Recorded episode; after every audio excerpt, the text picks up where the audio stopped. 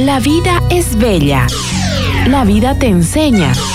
La vida es un precioso regalo de Dios que merece ser disfrutado a plenitud y con integridad. Ha llegado mi tiempo, tiempo de celebrar,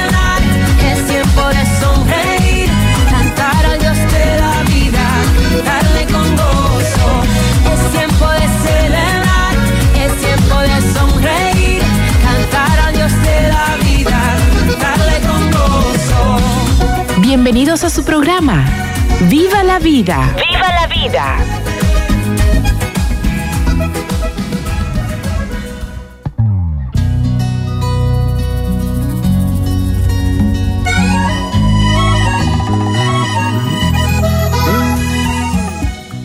Y buenos días a todos los que nos están escuchando. Como hemos dicho, tocando este ciclo que hemos dado ya desde que empezamos este año, cómo cuidar la casa común, ser parte de ella, haciendo proyectos, ayudando a la ciudadanía a conocer lo que es esta temática de lo que estamos viviendo ya actualmente. Y esta mañana hemos invitado, lógicamente, a un especialista también en este tema, que es el licenciado Grimaldo Soto Quiroga, que le doy la bienvenida, querido licenciado. Él es biólogo y técnico del programa departamental sobre esta temática del cambio climático. Gracias por asistir, gracias por estar aquí también a pesar de este temporal y como ya lógicamente estamos dando la paradoja, ¿no? De pensar qué clima que estamos viviendo ahora, ¿no? De un momento a otro, realmente antes decían las viejitas, ay, me duele mi riuma, me duele mi cadera, me duele mi rodilla, porque está cambiando el clima. Ahora ya ni siquiera ni eso nos enteramos. Así es, este, primeramente muy buen día agradecer por la invitación que gentil me hizo usted, doctora Cristel. Y como usted decía, ¿no? La viejita quizá se enteraban de que había un temporal y decían que me, me duele la, la, rodilla, digamos, ¿no? Entonces estamos para aquí para hablar un poquito. Eh, usted decía que yo soy especialista y humildemente creo que todavía no soy especialista. Vamos para allá, estamos aprendiendo pero tratando de, de hacer las cosas correctas. Exactamente, poniendo todo nuestro como dijimos, nuestro granito de arena, fuera de micrófono hablábamos con él y decíamos, todos tenemos que ser parte de esta realidad, porque ya no está lejos, está ahora aquí, ¿no? Está aquí presente en este momento, ¿no? Así es, está presente y presentísimo. En este momento estamos sufriendo sí. algunos temporales. Digamos. Y hay, y hay realmente, como hoy día vamos a tocar, las políticas que se pueden manejar a través de instituciones, que, que, ellos también están preocupados, nuestras autoridades, por esta situación y ver qué podemos hacer primero, qué podemos hacer después, qué podemos hacer en este momento. Efectivamente, como usted decía, y estas políticas van destinadas a todo el público, ¿no? Y sé que este programa es bendecido, es escuchado en Santa Cruz y en algunas partes más del de, de, departamento entonces le va a interesar a la, a, la, a la, caserita que está de repente ahora instalándose su puesto de, de, venta, digamos, ¿no? A los estudiantes que quizás hoy tuvieron una actividad, pero por esto de la lluvia de repente se han quedado en sus casas, ¿no?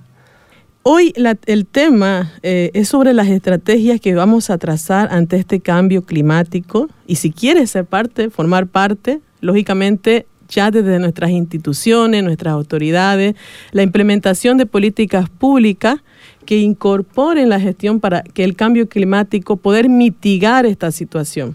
Y como me gustó en, en, la documentación que ya me había mandado aquí nuestro querido licenciado, nuestro invitado, el licenciado Grimaldo decía, la, el desarrollo resiliente del clima, qué término tan interesante, porque lógicamente podemos ser resilientes, o sea, poder tratar de ayudar y revertir esta situación o ser parte de hacer algo mejor para cambiar esta situación del cambio climático. Para poder entrar un poco en el tema, querido licenciado, este, ¿Qué es lo que estamos viviendo actualmente? Estos cambios bruscos, este cambio climático ya no está lejos, ya no está, eh, decimos, en 10 años, en 15 años, en 2 años, ya estamos viviendo esta situación. Hemos visto, eh, por ejemplo, en Cochabamba eh, hubo un, ha habido deslizamiento, ahorita en, en, en, el departamento de Pando, parte del Beni, están inundados. Hoy día, ayer en la mañana estábamos en calor, en la tarde, y hoy día amanecemos con este temporal que ya ni siquiera es tan impredecible, la verdad. Entonces, ¿qué es esto que está pasando tan brusco, así, tan de repente, y no podemos nosotros de sentir que ya está alejado de nuestra realidad? Así es, como usted mencionaba, ¿no? que el cambio climático está presente. Nosotros cuando hablamos del cambio climático, siempre decimos de que el cambio climático llegó y llegó para quedarse. ¿no? El cambio climático no es más que el cambio así como, como su nombre lo indica del clima y los patrones climáticos asociados con eso. Y algo muy importante que como gobernación entendemos, y, y bueno, por instrucción de nuestro gobernador Luis Fernando Camacho, que también es un artífice para que nosotros podamos tener las políticas, las estrategias, es que nosotros entendemos que el cambio climático no solamente tiene que ver con elementos de medio ambiente, ¿no?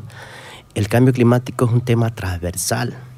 El cambio climático afecta a nuestro bolsillo.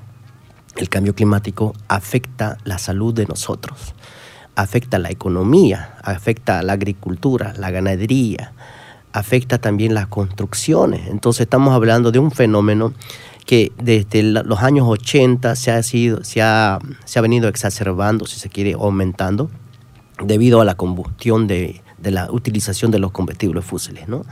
Se cree en la literatura, existe, dice que el cambio climático siempre existió. Lo que sí está ocurriendo es que ahora, debido a la, a la emisión de los gases de efecto invernadero, esos cambios están más abruptos y están más cercanos. Es decir, que los tiempos se han acortado. ¿No?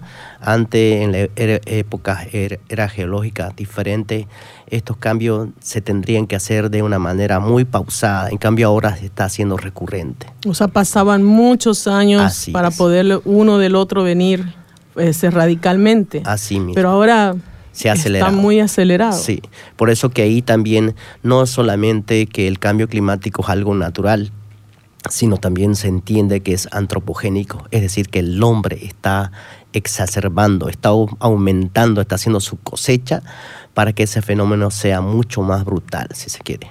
Y como usted decía, ¿no? y conversábamos extra micrófono, antes, por ejemplo, eh, quizá uno en, en los libros que uno entendía el cambio climático, y no me vas a dejar mentir, eh, uno veía el cambio climático, lo asociaba con los osos polares, ¿no?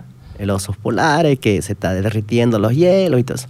Y uno decía, "Bu, eso va Eso a... ocurre, ocurre allá. Sí, o los niños esto de en África que sufren de agua, la escasez de agua, ¿no? Que es algo que a uno conmovedor y todo eso, y, y con empatía uno miraba eso, pucha, cuando estos fenómenos ojalá que nunca lleguen, pero ya están acá. Entonces, en una men- menor o mayor escala, están acá. Efectivamente no hay, este, eh, todavía pensamos, como dijimos, está a tiempo, a lejos, lejos de nuestra realidad, pero eh, como está aquí ya, ¿no? Y lógicamente también podría ser que, por ejemplo, en el caso del departamento de Santa Cruz específicamente, y lógicamente que tenemos que hablar de otros departamentos, esta, este crecimiento demográfico, este traslado migratorio, hace que suceda más esto, eh, eh, que haga más acelerado esta situación también. Mm, Obviamente que tiene que ver mucho con los recursos naturales que estamos utilizando, ¿no? El cambio climático, esencialmente, como bien le decía, no es solamente un tema de medio ambiente, es un tema de desarrollo, y así lo entendemos. La Secretaría de Desarrollo Sostenible y Medio Ambiente de la Gobernación tiene varios programas que abordan este tema, ¿no? Desde diferentes aristas, diferentes enfoques. Por ejemplo, nosotros pertenecemos al programa de cambio climático. Dentro de la Secretaría tenemos el programa de educación ambiental, tenemos la dirección de recursos hídricos, y ese tema es importante, recursos hídricos. Estamos hablando del elemento fundamental. Ahorita tengo, tenemos nuestro vasito de agua, ¿no? Y a veces uno piensa de que el agua es este, algún recurso que no se va a acabar, Acabar. nunca. ¿no? En anteriores programas he estado escuchando el programa, ya soy oyente de este programa, me gusta el programa. Hablaban sobre la provisión del agua en Santa Cruz, por ejemplo. Ese recurso se va a poder un poco limitar en la ciudad de Santa Cruz en, en temas de, contaminación. ¿no?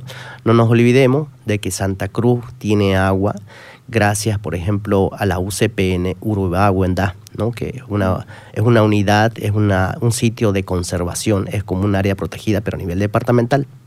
De esa área se calcula que se, se producen de los 10 vasos que hay normalmente disponibles para que nosotros podamos tomar, 6 provienen de esa área, de esa área protegida. Entonces, a nivel departamental ya tenemos algunas estrategias que quizás la población no las conoce, pero es necesario, es un punto que quizás al final de todo esto, como unos mensajes iniciales, eh, invitar a la población que se haga partícipe incluso de conocer inicialmente, ¿no? Porque hay etapas de de esto de, en educación y todo eso, inicialmente uno tiene que conocer, luego hacer acciones efectivas, internalizar ese concepto de cambio climático que está presente. ¿no? Eso también es importante señalar de que nuestro país a nivel, a nivel latinoamericano es uno de los países más vulnerables al, al tema de cambio climático. ¿no? Eso es importante señalar. Y uno dice que es vulnerable, ¿no? ¿Para qué? ¿Por qué nos consideran vulnerables?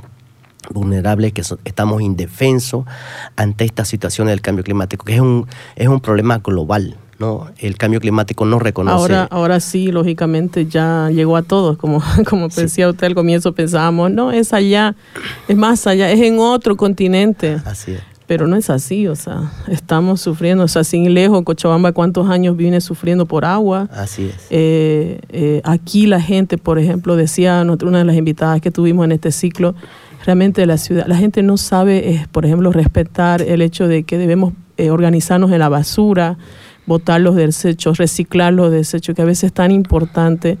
No estamos tomando conciencia de esta realidad, ¿no? Así es. eh, y, y son acciones puntuales, digamos, que uno las podría internalizar. Estaba leyendo algunos artículos, por ejemplo, porque nos toca leer bastantes artículos, y uno de los artículos que me gustó era decir de que esto del cambio climático necesitamos que se internalice en, el diario vivir, en el ahorro del agua, en el ahorro de la energía, todos esos elementos que quizá alguna vez nosotros lo hemos pensado hacer, pero no lo hacemos. Y eso es practicándolo, es haciéndolo un hábito. Es como lo, lavarse los dientes, ¿verdad? Lavarse los dientes, que cuando uno está en unos 3, 4 años, la mamá le, lo- le pega, digamos, tenés que lavarte los dientes, tenés que lavarte los dientes. Ya cuando uno es adulto ya sabe que tiene que lavarse los dientes, eh, lo tiene bien internalizado. ¿no? Y además sabe que si no lo hace va a tener una consecuencia. así mismo. y esa mi- consecuencia es la que tenemos que evitarla. Así mismo. Y como usted decía, ¿no? El problema de, de la demografía. Sabemos que Santa Cruz es un, por lo menos la zona metropolitana, va, va a tener más habitantes todavía en los próximos años, ¿no? Y eso si asociamos con los servicios básicos que necesitamos generar, este, el agua, por ejemplo, ahí nos vamos a ver en, en- en tremendos líos. Y eso solamente en la zona metropolitana. Y uno dice que la escasez de agua y todo eso tampoco nos está afectando como departamento. No, mentira. ¿no? Si uno va a los, a los pequeños pueblos, por ejemplo, la Chiquitanía o en el Chaco, se está sufriendo también elementos de escasez de agua. ¿no? Son, eh, es un tema transversal, es un tema de agua, es un tema de salud y es un tema de que tiene que ver con el cambio climático. O sea, hay como tipo, eh, o sea, lo que le llamamos el contraste, ¿no? De pronto en unos lugares con mucha afectación de no tener este líquido vital y en otros lugares están inundándose.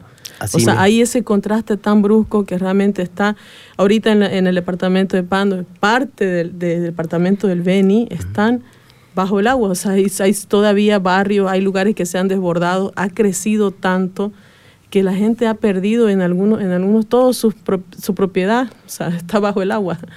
Así- Su casa, sus bienes, o sea, por eso como usted decía, es una situación global, es transversal, porque esa familia, porque ahorita, por ejemplo, hasta en este momento creo que en el río siguen buscando a este joven que está Ah. desaparecido y hay otras personas, dos personas más que encontraron sin vida. Entonces, hace transversal tener que ver y pensar de que realmente eh, si esta, esta familia con cinco, cuatro miembros, eh, tres niños, cuatro niños, ha perdido todo, ¿cómo va a vivir? Después, ¿cómo se va a volver a empezar de nuevo? ¿no? Porque lo ha perdido todo. Así mismo. Y es que el cambio climático, otro de los mensajes fundamentales que, que uno tiene que considerar es que nosotros todos estamos interconectados, ¿no? Este, quizá, digamos, la, la señora que vende su fruta ahí en el mercado diga, bueno, a mí no me afecta el cambio climático porque sigo teniendo fruta. Pero esa frutita, en algún momento, la producción para que usted pueda tener esa frutita en, en el mercado se va a sentir afectado, ¿no? Porque la escasez del agua, por ejemplo, ¿no? O, o definitivamente a nosotros los biólogos nos gusta hablar a veces de bichos, ¿no? Y reconocemos que la disminución también de las abejitas, que a veces uno no le, no le toma mucho interés, Y hay que reconocer que el 40% de las poblaciones de las abejas también se están disminuyendo, ¿no? 40%. 40%. Y es un tema alarmante, ¿no? Hay, si usted en- entra en internet y ve disminución de abejas nomás, ahí va a encontrar mucho material de eso, ¿no? Y esto, esto significa que no hay polinización, Así no hay, especies que pueden desaparecer porque ellas son las portadoras de llevar esta- estas mismo. nuevas, estas especies, no nuevas diríamos, sino estas especies a que se desarrollen Mm. en nuestra, en nuestra casa común que es la tierra, ¿no? Sí, y tan, tan importante es esto, por ejemplo, le doy solamente un ejemplo, ¿no? ya eh, comprobado en el campo y todo eso. Si usted no cuida las abejitas, empieza a deforestar, se va a encontrar con la, con la preocupación de que no vamos a tener cítricos, por ejemplo, ¿no? Los, los- olvídese de tomar su limonadita o su, su jugo de naranja y todo eso. De- de- es un ejemplo solamente. Y recordemos que las abejitas eh, a veces se creen que entre el 60 y 70% son importantes para polinización de nuestros alimentos. Y así podemos ver, ¿no? Ahí estamos viendo, por ejemplo, en temas de biodiversidad con el tema de cambio climático. Para que vea que todos estamos conectados y que el cambio climático no es solamente un tema de medio ambiente, es biodiversidad, es economía. Hoy mismo, por ejemplo, con esta lluvia, por ejemplo, este, uno va piensa, ¿no? O sea, yo tengo que dos pesos para mi micro, pero ahora con la lluvia, un, un- amigo del taxi le va a cobrar unos 30 pesos, ¿no? Entonces ahí también vamos a ver los bolsillos. Cuánto, usted decía al principio, generar una población resiliente. ¿Qué queremos? ¿Qué, qué significa resiliente? Digamos? Eh, este ejemplo siempre lo doy cuando charlamos con los jóvenes, ¿no? Lo vamos al tema este, personal, por ejemplo. Una resiliencia, un joven le preguntaba así en clase, eh, ¿a usted le ha dejado la corteja? Le decía. Y él decía, sí. Este, al principio se siente mal, pero luego se recupera, ¿no? Sí, eso es resiliencia. Entonces nosotros necesitamos prepararnos. Lo que estamos haciendo es construir resiliencia a nivel poblacional, a nivel de los ecosistemas, para que nos podamos recuperar ante eventos extremos. Y necesitamos, por ejemplo, que la gente conozca estos temas, que les vaya considerando, ah, el cambio climático no solamente medio ambiente, sino me va a afectar a mi bolsillo. O sea, todo estamos interconectados, es verdad. Y ahorita como, como gobierno, eh, como autoridades, ¿cuáles son estos objetivos claros para que, como dice, necesitamos que la gente también lo sepa, conozca? ¿Cuáles son los objetivos que tiene? ¿Y qué podemos hacer nosotros, o sea, para sentirnos también parte? Pero eso lo vamos a ver en, un- en un- en- en- en una segunda parte ahora. Pero ¿cuáles son la- la- las claves que el gobierno está lanzando ahora? Para que también nosotros sepamos que estamos, eh, como dijimos, somos transversalmente, todos debemos colaborarnos y como autoridad, lógicamente, existe la preocupación. Así es. Y esta preocupación, como decía, es un tema global, no solamente de Bolivia, sino de diferentes países. En el año 1992, en la Cumbre del Río, se empezó a hablar de medio ambiente, cambio climático, y a partir de eso, por ejemplo, ya existieron el co- compromiso de París, Bolivia es parte de ese compromiso de París, Bolivia tiene que responder de manera secuencial qué está haciendo con el tema de cambio climático. Entonces ahí va la, parte que usted mencionaba, la gobernación de Santa Cruz y el departamento de Santa Cruz necesitaba también hacer una hoja de ruta. No nos olvidemos que este departamento produce entre el 70 y el 80% de la producción de la seguridad alimentaria. Estamos hablando de un departamento productor, pero tampoco no nos olvidemos de que este departamento tiene el 46% de su área destinado a la protección. Entonces necesitamos que la gente conozca esos datos, ¿no? que conozca que no solamente es producir plata, dinero, sino también conservarlo, porque de eso se trata el desarrollo sostenible, que es la utilización de los recursos sin poner el riesgo para que las futuras generaciones lo sigan disfrutando. Como decimos, en todo el país existe, cada departamento tiene un tesoro. Nosotros es este. Así ¿No? O sea, sí. es tal vez, la, como dije- de- de- está diciendo usted claramente, la seguridad alimentaria de todo de nuestro país. Así Y mismo. tal vez para otros, también otros lugares que están a nuestro alrededor, que, se, que lógicamente tiene una exportación eh, como país, como departamento. Así mismo, y solamente estoy hablando de, seguridad alimentaria, también nuestro departamento es exportador, ¿no? soya, toda esa producción no existiera si no consideraríamos los árboles, los bosques, porque los bosques están directamente relacionados con el elemento agua, ¿no? Usted sin, sin agua no va a producir vacas, no va a producir absolutamente nada, entonces necesitamos tener un equilibrio. Y bajo ese enfoque se ha planteado políticas a nivel departamental. ¿Cuáles son estas políticas? Bueno, eh, la política departamental de cambio climático nace eh, por la preocupación que tenía la gobernación de tener una hoja de ruta de qué, de qué entendemos nosotros como departamento con relación al cambio climático. Porque a veces este, esto del cambio climático, como usted bien lo dijo, son realidades bien este, departamentales, Propias. sectoriales, propias, ¿no? No es la misma que usted vaya a la estrategia ya en España que tener o copiarla, digamos. Exactamente. Necesitábamos construir un documento nuestro, con una visión Canva, con una visión cruceña, ¿no? Entonces, en virtud de eso, el año 2021, eh, el gobierno departamental, mediante un decreto, aprobó la primera política departamental de cambio climático. Y ojo, también es un motivo de orgullo de nosotros los cruceños. Es la, el único departamento que tiene una política pública. El único. Usted vaya a Oruro, vaya a Tarija, vaya a Pándolo, donde quiera que vaya, no va a encontrar una política. ¿no? Y, o sea, nosotros nos estamos adelantando, nos estamos adelantando. Porque hay dos vías. Uno siempre, y eso también va al tema personal, ¿no? Hay dos formas de reacción ante eventos extremos. Uno es ser reactivo y el otro es ser proactivo. El proactivo es tratar de planificar, de tratar qué vamos a hacer con que estas lluvias del, del día de hoy, por ejemplo, si se van a acentuar, si, todo, si va a haber más, más lluvias de estas, ¿cómo nos vamos a preparar para eso? ¿No? Eh, esta- estas sequías que vamos a tener, porque se, se- se entiende de que las sequías en, en- en- en regiones como el Chaco, la. Chiquitanía, van a acentuarse todavía. Entonces necesitamos hacer una hoja de ruta y la política define eso. ¿Qué entiende el departamento? ¿Cuál es la visión del departamento? y que como normalmente le dije anteriormente, eh, la política plantea de que la- el cambio climático no es un tema solamente de medio ambiente, sino desarrollo.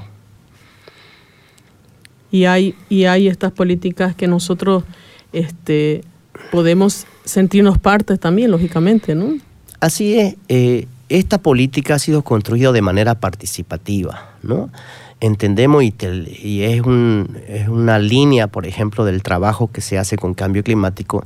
Se entiende de que hay grupos vulnerables dentro del cambio climático. Estamos hablando de comunidades indígenas, de mujeres, ¿no? Porque entendemos de que las mujeres en el campo, por ejemplo, tienen actividades necesariamente diferentes a las del hombre y que en algunas comunidades se ha demostrado de que la, la persona o la- las mujeres tienen un comportamiento, por ejemplo, ¿no? si le falta el agua al, al- la- al hogar, la mujer tiene que caminar muchísimo, muchísimo tiempo para poder traer agua de, de una vertiente. Entonces, el medio de vida de una mujer se complica con esto del cambio climático. Entonces, esta política fue construida con diferentes sectores. Este, mujeres, indígenas, la comunidad científica. Es importante señalar que aquí en Santa Cruz se produce también ciencia. Hay instituciones amigas que colaboran Y- con la y gobernación. cuando hablaba usted de las mujeres, pero no hablábamos de que lógicamente que ella conoce perfectamente las necesidades primarias Así que es, es, de la es. de la familia, ¿no? Sí. Entonces ella es la que sabe si qué va a cocinar en, la- en las comunidades, cómo se va a preparar, cuáles son los alimentos primarios que se va a necesitar. Es decir, por ejemplo, tiene sus gallinitas, tiene algún animalito que le provee huevo y si éstas mueren a causa de que no hay, como decimos, algunos elementos sumamente importantes en este, en este ejemplo que puso usted del agua. Este, lógicamente no va a tener ni la gallina, ni el huevo, ni los siguientes que para poder generar su alimentación básica, ¿no? Claro, es lo que le decía, los- que todos estamos que en- viene uno a otro ligado. Así estamos con- interconectados, ¿no? Exactamente. Y, y un ejemplo también de esto del cambio climático, deforestación, es el COVID, ¿no? Entendemos que el COVID también ha sido producto de un desequilibrio que existe en la sociedad, ¿no? Cuando usted tiene un bosque y el bosque está funcionando, porque dentro de un bosque hay un funcionamiento, hay una conexión de estos microorganismos con los animalitos primarios, lo que siempre llevamos en los colegios, por ejemplo, y hay un equilibrio. Si se rompe ese equilibrio, si matamos, por ejemplo, cortamos los árboles, se rompe ese equilibrio. Y lo que hace es que, por ejemplo, lo- lo- los organismos, los microorganismos, ya no están en, en- en ese ecosistema, sino empiezan a salir en otros lugares y que son probablemente muy nocivos con la salud, digamos, ¿no? Entonces esos, esos problemas ya se están viendo en otros lugares Y también nosotros tenemos que hacer algo con la de, este, deforestación, ¿no? O sea, nuestro país, y, no solamente en nuestro país, por ejemplo, en la Amazonía, ayer leía un, un artículo que diariamente se están perdiendo entre 130 es- es- canchas de fútbol, por ejemplo, al día en la Amazonía. Y es algo alarmante. Y usted dirá, ¿y qué tiene que ver la Amazonía con nosotros? ¿no? Hay elementos interesantísimos, por ejemplo, y yo lo invito a los chicos que están eh, escuchándonos, eh, lean o investiguen qué son los ríos voladores, por ejemplo. ¿no? Es un elemento interesantísimo. Se dice que cada árbol en la Amazonía produce mil litros de agua al día, ¿no?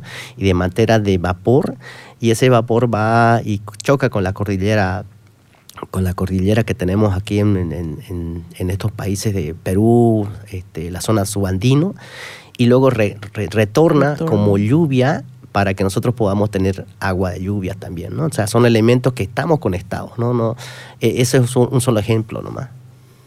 Sí, la verdad que, ¿sabe qué? Licenciado, usted me ha, me ha hecho pensar como si nos estuviéramos interiorizando. entra- hemos entrado al bosque, ¿no, Valerio? nos estamos imaginando esta realidad. Continuamos con Viva la vida. la vida.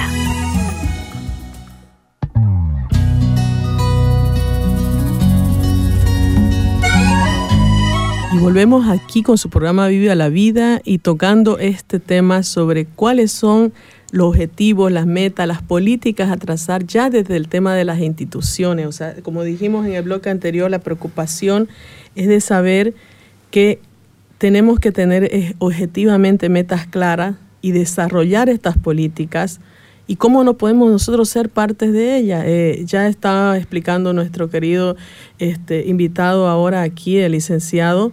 Entonces, querido licenciado, desde, desde, la, desde las instituciones, desde los gobiernos, hay este desarrollo para poder llegar a metas específicas de nuestro departamento, de nuestro país. También, lógicamente, como dijimos, no solamente es a nivel departamental, es a nivel nacional, es a nivel mundial, lógicamente, ¿no?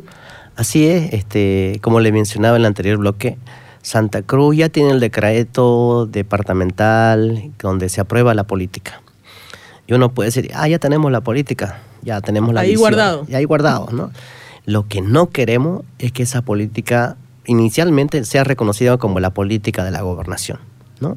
Es una política del departamento. Eso quiere decir que es inclusiva.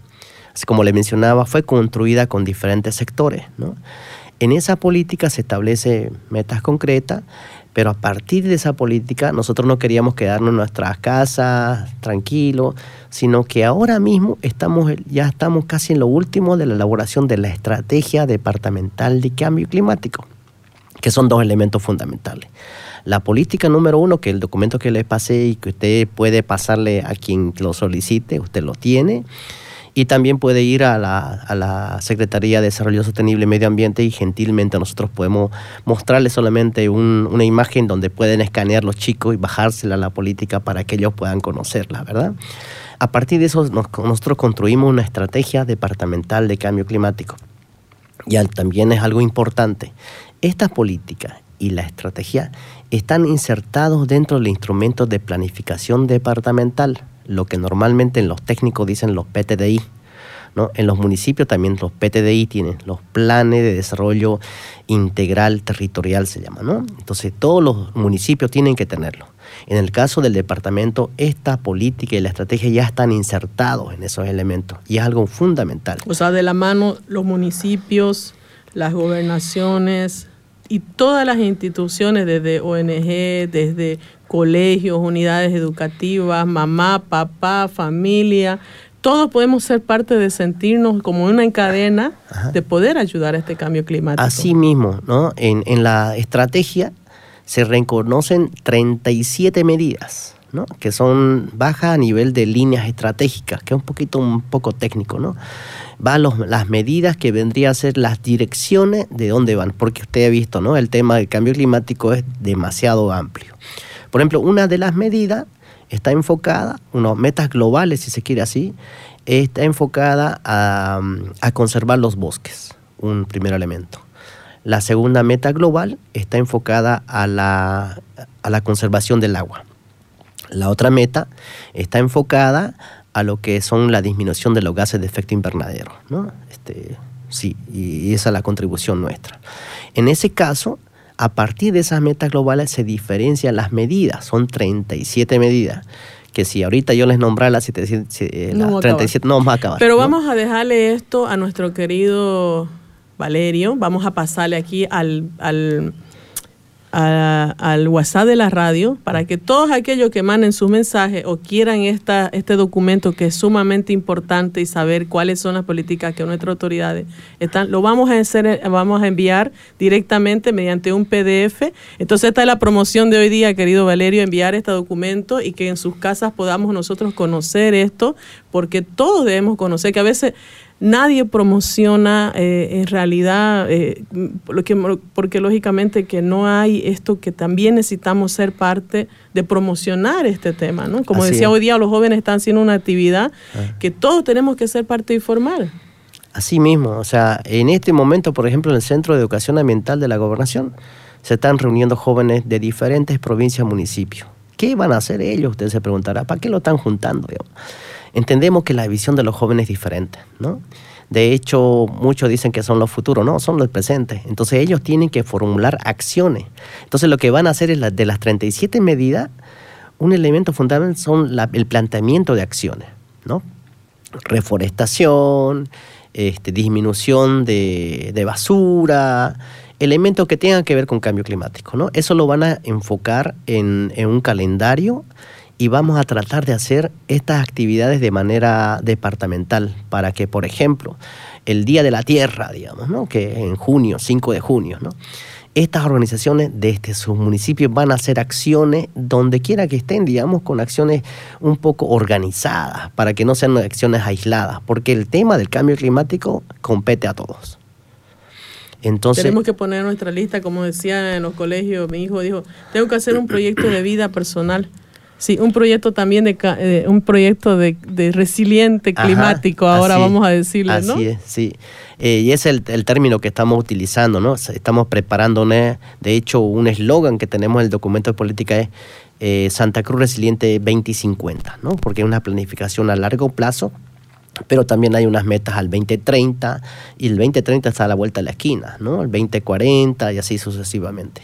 Entonces estos jóvenes están planteando estas acciones individuales porque son como, como el caso de las mujeres, no son particulares. Hemos tratado de que estos jóvenes, después el segundo paso de esto es formar una red, una red departamental juvenil de cambio climático. Y eso usted dirá, pero ¿por qué se quieren hacer una departamental? En el mundo existe eso, ¿no? En el mundo hay esos movimientos y Santa Cruz no puede estar al- aislado de eso. De hecho, la política y la estrategia despertaron el interés internacional y por ahí, por ejemplo, nuestro departamento ya forma parte de los gobiernos este, por el clima a nivel subnacional, digamos, ¿no? Es un logro importante, son 42, en otros, en otros países, por ejemplo, son provincias, en otros países son municipios, pero aquí lo que hemos tratado de en- entrar es que Santa Cruz ya pertenece a este grupo.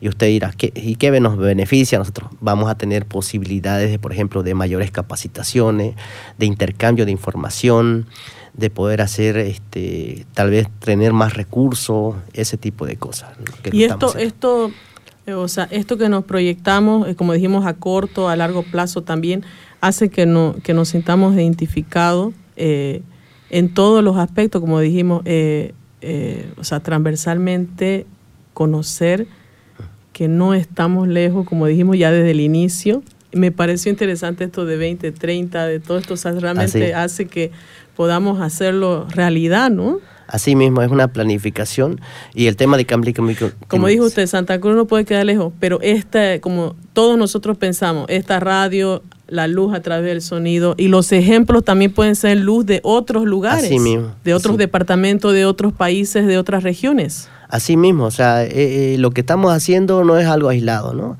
Es trabajar es del día a día, ¿no? Estos jóvenes, por ejemplo, se están reuniendo el día de hoy. De aquí a poquito vamos a hacer un evento parecido con los pueblos indígenas también. De aquí a poquito, y usted está invitada de cajón, con mujeres también vamos a hacer un evento parecido para poder hacer los planes de acción con las mujeres. ¿no? Entendemos de que los grupos vulnerables que se tienen así son indígenas, mujeres y los jóvenes y niños sobre todo. Y un elemento fundamental de la política toma en cuenta a los niños. Por primera vez en, muchos lugares es un ejemplo de tener una política que toma en cuenta a los niños. Sí, efectivamente. Eh, vamos eh, viendo si hay algunas preguntas, querido Valerio, con respecto a este tema y te voy a enviar esta documentación que nos ha dejado gentilmente el licenciado eh, para poder pa- pasarle a todos los que manden sus mensajitos o también su consulta o simplemente porque quiere tener este documento que es sumamente importante aquí a la radio. ¿Hay alguna consulta? Tenemos una pregunta, dice, muy buenos días, gracias por enseñarnos sobre esto. Mi nombre es Gerardo. Por ejemplo, tengo un colchón, no sé cómo botarlo, dice, ¿no? ¿Dónde puedo averiguar para poder llevar este tipo de basura? Porque también el otro día un vecino mío botó, dice, un inodoro en la calle, lo cual es riesgoso para la salud. Y se pueden también cortar los niños que juegan en la calle. Gracias. Bueno, ¿Por el qué tema, pasa esto que Ajá. tenemos esa cultura tan sí. de hacerlo en la calle? eh, o sea, hay lugares donde podemos nosotros reciclar o mandar o llevar esta, este tipo de desechos que es realmente bien complicado. Yo he visto ya que lo dejan ahí en cualquier lado. Esa, eso también es parte de, de la cultura que nosotros necesitamos cambiar, ¿no? Estamos hablando de una cultura totalmente enemiga del, del medio ambiente y todo eso, ¿no? Eh, se tiene que hacer mucho, mucho trabajo, por ejemplo, en la gestión de residuos en, Santa Cruz, ¿no? Este, necesitamos que ya la- la modernización de eso, por ejemplo, en la utilización de lo que se llama la economía circular, por ejemplo, ¿no? Que es una economía de que nosotros podamos reutilizar ciertos elementos o reciclar ciertos elementos, ¿no? O sea, eso también nos falta mucho.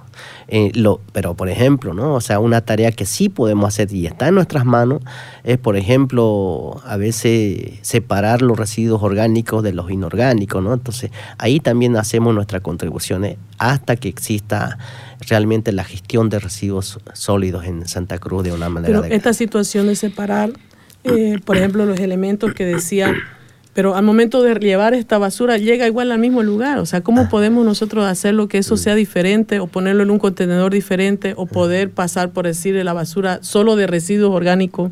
Así mismo. Eso no hay todavía esto, ¿no? Sí, O sí, sea- sí. Por eso que también es importante de que la población impulse estas políticas, ¿no? Las políticas, creo, las más exitosas son precisamente cuando una, una sociedad está bien informada, bien capacitada, entonces toca las puertas de las autoridades, ¿no? Para que nosotros podamos hacer algo.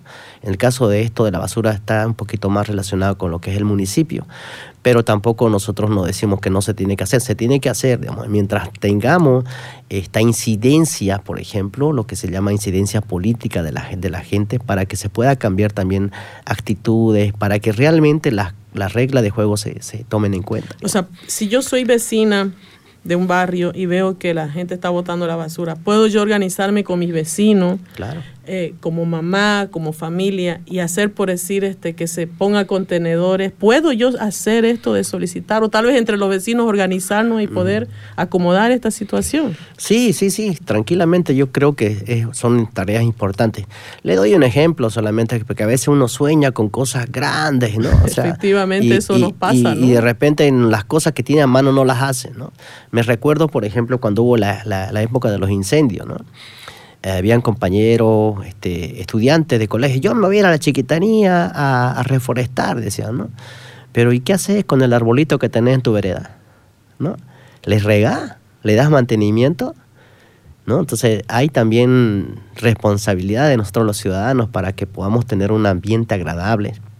Recordemos, y también en algún momento se, también se puede hablar de esto, que este, hay enfermedades psicosomáticas, por ejemplo, ¿no? que, están relacionadas con el no tener un, ambiente verde, por ejemplo. ¿no?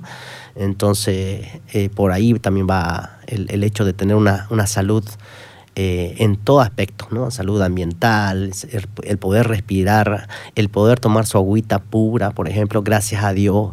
Santa Cruz, una tierra bendecida, tenemos todavía la posibilidad de tomar un agua agradable, y comparándonos con otros países, por ejemplo, con otros lugares donde realmente si usted haga, abre, abre el grifo, no puede tomar esa agua, ¿no? Está contaminada. Ese, eh, decíamos, este, un grupo de amigos decía, solo cuando cumplas 45 vas a ver que te gustan las plantas. Porque Sí. dice que tu dinero lo gastas en esto. ¿Por qué pensamos así si podemos eh, motivar a, también a los niños? Por ejemplo, en el colegio de mis hijos decía, bueno, vamos a llevar plantas para poder arborizar. Entonces, pero también no solamente es plantarlas, sino como usted decía, licenciado, Sí. cuidarlas. Así mismo. Y eso y que también ella crezca, podarla, acomodarla, claro. que se vea bonita. Y eso también es un elemento que también, por ejemplo, en la política y en la estrategia se, se aborda la diversificación de los cultivos, por ejemplo, ¿no? Este, no es lo mismo tener un solo cultivo en el año y depender solamente de ese cultivo. ¿No? Por ejemplo, estamos introduciendo ahí elementos, por ejemplo, de, de cultivo asociado con cacao, con café, que le dan réditos económicos a la gente y diversifican. Y se van adaptando también, es un elemento de adaptación, ¿no? O sea, que, que no solamente depende de un elemento para su economía, sino depende de varios elementitos que hacen diverso. Que, por ejemplo, si ellos tienen su bosquecito, tienen su abejita, tranquilamente tienen sus paneles de abeja, entonces ya tienen su miel, es una fuente de ingreso. Y ese tipo de elementos, por ejemplo, nosotros como gobernación también impulsamos a través de diferentes departamentos, secretarías que tenemos. ¿no? Entre la estructura, por ejemplo, de la gobernación, tenemos una secretaría de pueblos indígenas y tienen proyectos así que están llevando las comunidades. Y nosotros, eh, de alguna manera, este, me refiero a, la- a las, a las mamás, a los papás, a los niños en general, Mm. ¿podemos también adherirnos a ellos, a estos proyectos? Y claro, De alguna este, manera sí. acercarnos para poder tener conocimiento, como ya dijimos, desde este documento, desde las eh, oficinas, podemos acercarnos para poder Ah. interiorizarnos más y poder ser parte. Claro, claro. La- las puertas, por ejemplo, de la gobernación en cuanto a capacitaciones de huertos, por ejemplo, hay, hay un equipo de capacitaciones donde se hacen capacitaciones para formular los huertos, digamos, ¿no? Usted tiene que dirigirse a la Secretaría de, Desarrollo Sostenible y Medio Ambiente.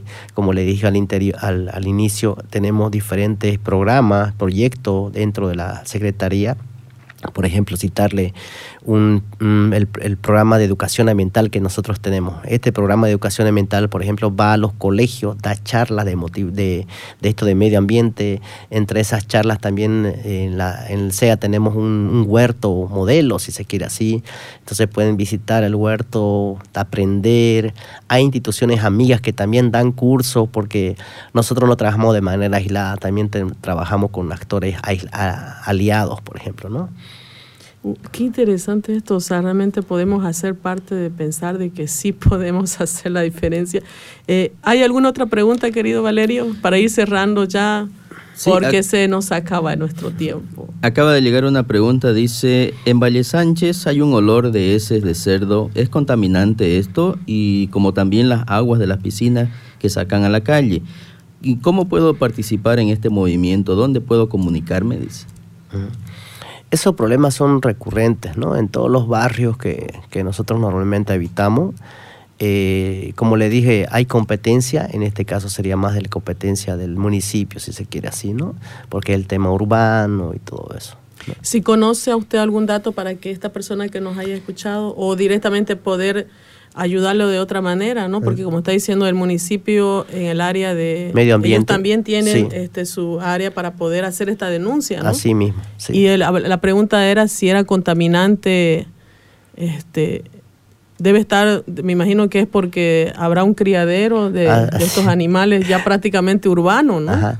Eh, ese es el problema que a ha veces crecido tanto ha Santa crecido Cruz tan que quedó ya, eh, sí. si tenemos un, antiguamente era una, un- ¿cómo se le llama? Una, no sé, pues, este, una propiedad, una hacienda, no sé qué nombre Sí. ponerle, ya ahora quedó dentro de la ciudad. Así mismo. Así Ese es el tema. ¿no? Sí, sí. Hay todavía, no hay, una, no hay una adecuada planificación todavía. Se está trabajando dentro de la gobernación, por lo menos en el área metropolitana, definir qué es lo que queremos con, con esto, ¿no? Y ahí también va el tema de cambio climático, ¿no? En otros lugares se planifica con resiliencia de edificios, por ejemplo, climáticamente inteligente, edificios resilientes, edificios que consideren la parte ambiental también, ¿no? O sea, eso estamos tratando de, de también aprender y aplicarlo a la planificación a nivel de metropolitano. ¿Podríamos dejar este, los datos, querido licenciado, de dónde podemos nosotros como mamá, como alumno, tal vez como estudiante, acercarnos a las instituciones, las direcciones, los números, si tiene usted, para ir ya haciendo nuestra recta final del programa? Eh, yo los invito cordialmente. Es un tema que normalmente los jóvenes, los niños están manejando mucho Facebook, ¿no? Tal vez puedan conectarse o tras ser seguidores de, las, de la página de la Secretaría de Desarrollo Sostenible y Medio Ambiente, donde ahí, por ejemplo, lo, lo- lo- estamos difundiendo nuestras actividades como gobernación en el tema de cambio climático, en el tema de áreas protegidas departamentales, en el tema de calidad ambiental, de recursos hídricos, educación ambiental, ordenamiento territorial, una infinidad de actividades que tenemos como gobernación, ¿no? Y tranquilamente, como usted dice, si necesitan hacer una capacitación, las las puertas, digamos, no solamente es, ponerse un mensajito ahí, quiero una capacitación con mi colegio en temas de cambio climático o en temas de áreas protegidas. Eh, ahí estamos difundiendo, siempre tenemos, el, por ejemplo, el día de ayer tuvimos la visita de un experto en temas de medio ambiente, ¿no? Un, señor que vino de Estados Unidos a darnos una charla sobre cómo está siendo manejado su programa de educación ambiental, ¿no? O sea, ahí invitamos a profesores, para profesores universitarios, donde se nutrieron del conocimiento de este experto internacional, ¿no? Y así como esos eventos, tenemos bastantes eventos. O sea, efectivamente, esto es sumamente importante. Entonces, la, eh, yo ahorita estaba buscando y realmente hay esta página y voy a dejarla también aquí el link a la radio para que todos los que quieran eh, hacerle seguimiento y poder darle like a nuestra página, sumamente importante. Nuestras recomendaciones finales, querido licenciado, para este tema que es ha quedado súper pequeño al horario que nosotros, entonces para poder terminar ya en esta temática. Sí, este, entendemos de que el cambio climático requiere mucho de gestión de conocimiento, ¿no? Esa gestión de conocimiento, un primer paso inicial es tratar de que la gente se interese de estos temas, ¿no? Este, los chicos, por ejemplo, en, ahora, ahora, por ejemplo, pierden muchísimo tiempo en sus dispositivos mm, jugando Free Fire y otras cosas más, ¿no? Tal vez mm, interiorizarse de estos temas que realmente le va a afectar a su bolsillo, le va a afectar a su vida cotidiana es informarse, ¿no? Un primer elemento.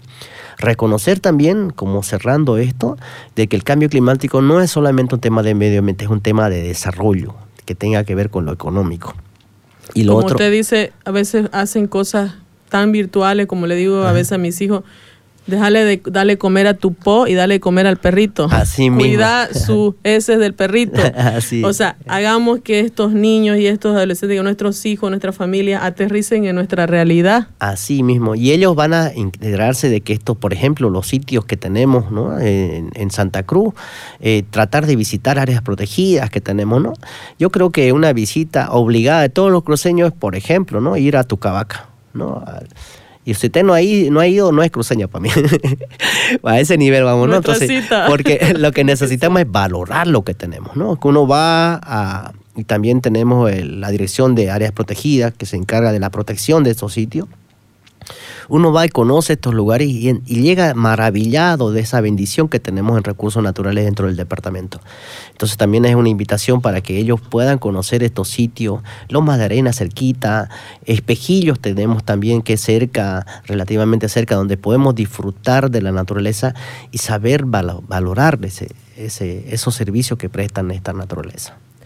Realmente gracias, querido licenciado, por esta hora de información súper, súper, súper interesante y todos podemos ser parte de esto. Sintámonos este, eh, en el control de poder ser eh, lo- eh, de este eslabón que es grande, de cuidar nuestra casa común, de cuidar nuestras áreas verdes, de cuidar nuestras áreas protegidas, de, de que si vemos que están cortando un árbol, podamos decir, no, este, tal vez haga- hacerlo de una forma eh, más prudente, que no tenga que de- destrozarlo y que no exista más esta especie.